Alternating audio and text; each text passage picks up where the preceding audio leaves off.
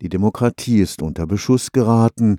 Ob Wladimir Putin oder Donald Trump, an allen Ecken der Welt behaupten selbsternannte starke Männer, sie könnten ihre Nationen in eine vermeintlich glücklichere Vergangenheit zurückführen.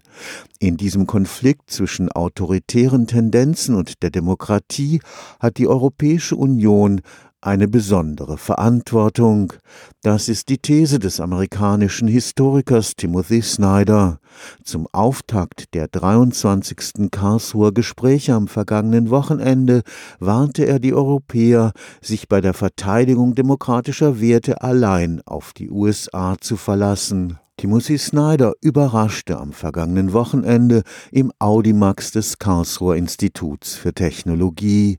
Seine These, die großen westeuropäischen Staaten verfügten nie über einen funktionierenden Nationalstaat. Britain, France, Italy, Portugal, the Netherlands Großbritannien, Frankreich, Italien, Portugal, die Niederlande, Spanien, die großen europäischen Staaten haben etwas gemeinsam.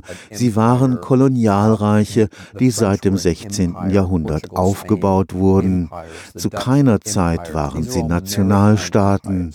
Genau in dem Moment, als diese Kolonialreiche in der Mitte des 20. Jahrhunderts auseinanderfielen, setzte der Prozess der europäischen Integration ein. An die Stelle des kolonialen Handels tritt der Handel innerhalb der Europäischen Union.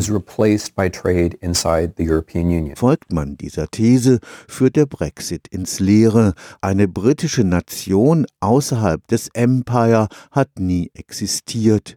Für Timothy Snyder spielt die Illusion einer Rückkehr zum Nationalstaat nur Putins Russland in die Hände. The way that Russia plays Europe is by appealing to this subjective sense that yes, there was this comforting Russland versucht Europa in dieser Illusion zu bestärken. Ja, es gab einen Nationalstaat und es ging euch besser damals.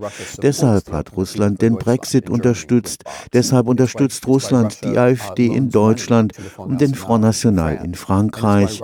Deshalb unterstützt Putin die autoritären Regime in Mittel- und Osteuropa.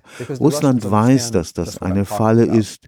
Vorhandene nationalistische Strömungen werden von Russland Russland bewusst aufgenommen und verstärkt. Für den Geschichtsprofessor an der Elite-Universität in Yale muss Europa deshalb gerade jetzt bewusst gegensteuern. Entscheidend ist eine gemeinsame Geschichte Europas, damit die Zusammengehörigkeit der europäischen Staaten erkennbar wird, damit in Krisenzeiten nicht die alten nationalen Klischees das politische Klima vergiften.